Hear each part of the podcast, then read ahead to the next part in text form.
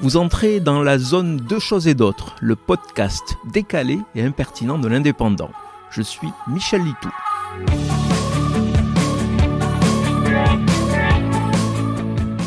On vous avait prévenu.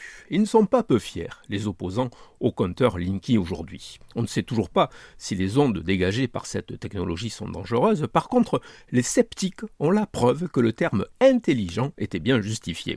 La faute à cette information, selon laquelle votre fournisseur d'électricité a la possibilité, depuis sa base de données, de vous couper l'eau chaude en cas de trop forte demande sur le réseau. Voilà ce qui arrive aux naïfs.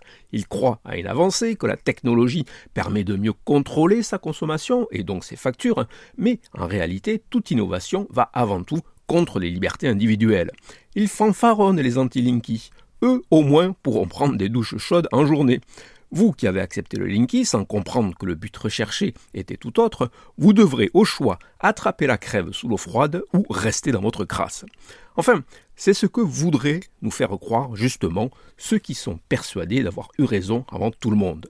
Dans les faits, Linky ne pilotera pas votre ballon d'eau chaude. Il se contentera de décaler les heures creuses où il l'allumera en fonction de l'énergie disponible.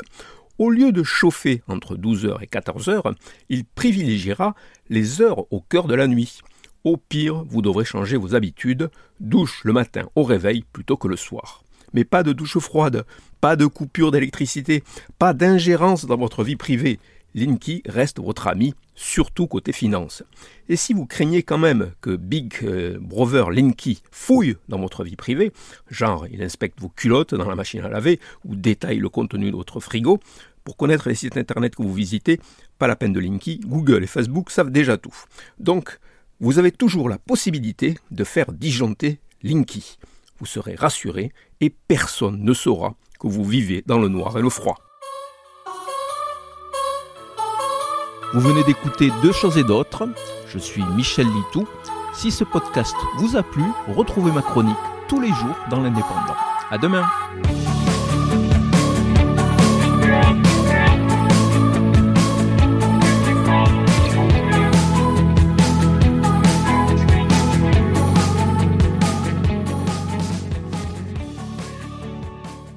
Retrouvez cette émission et toutes nos productions sur Radio Indep et en podcast sur l'indépendant.fr, nos réseaux sociaux et votre plateforme de streaming favorite.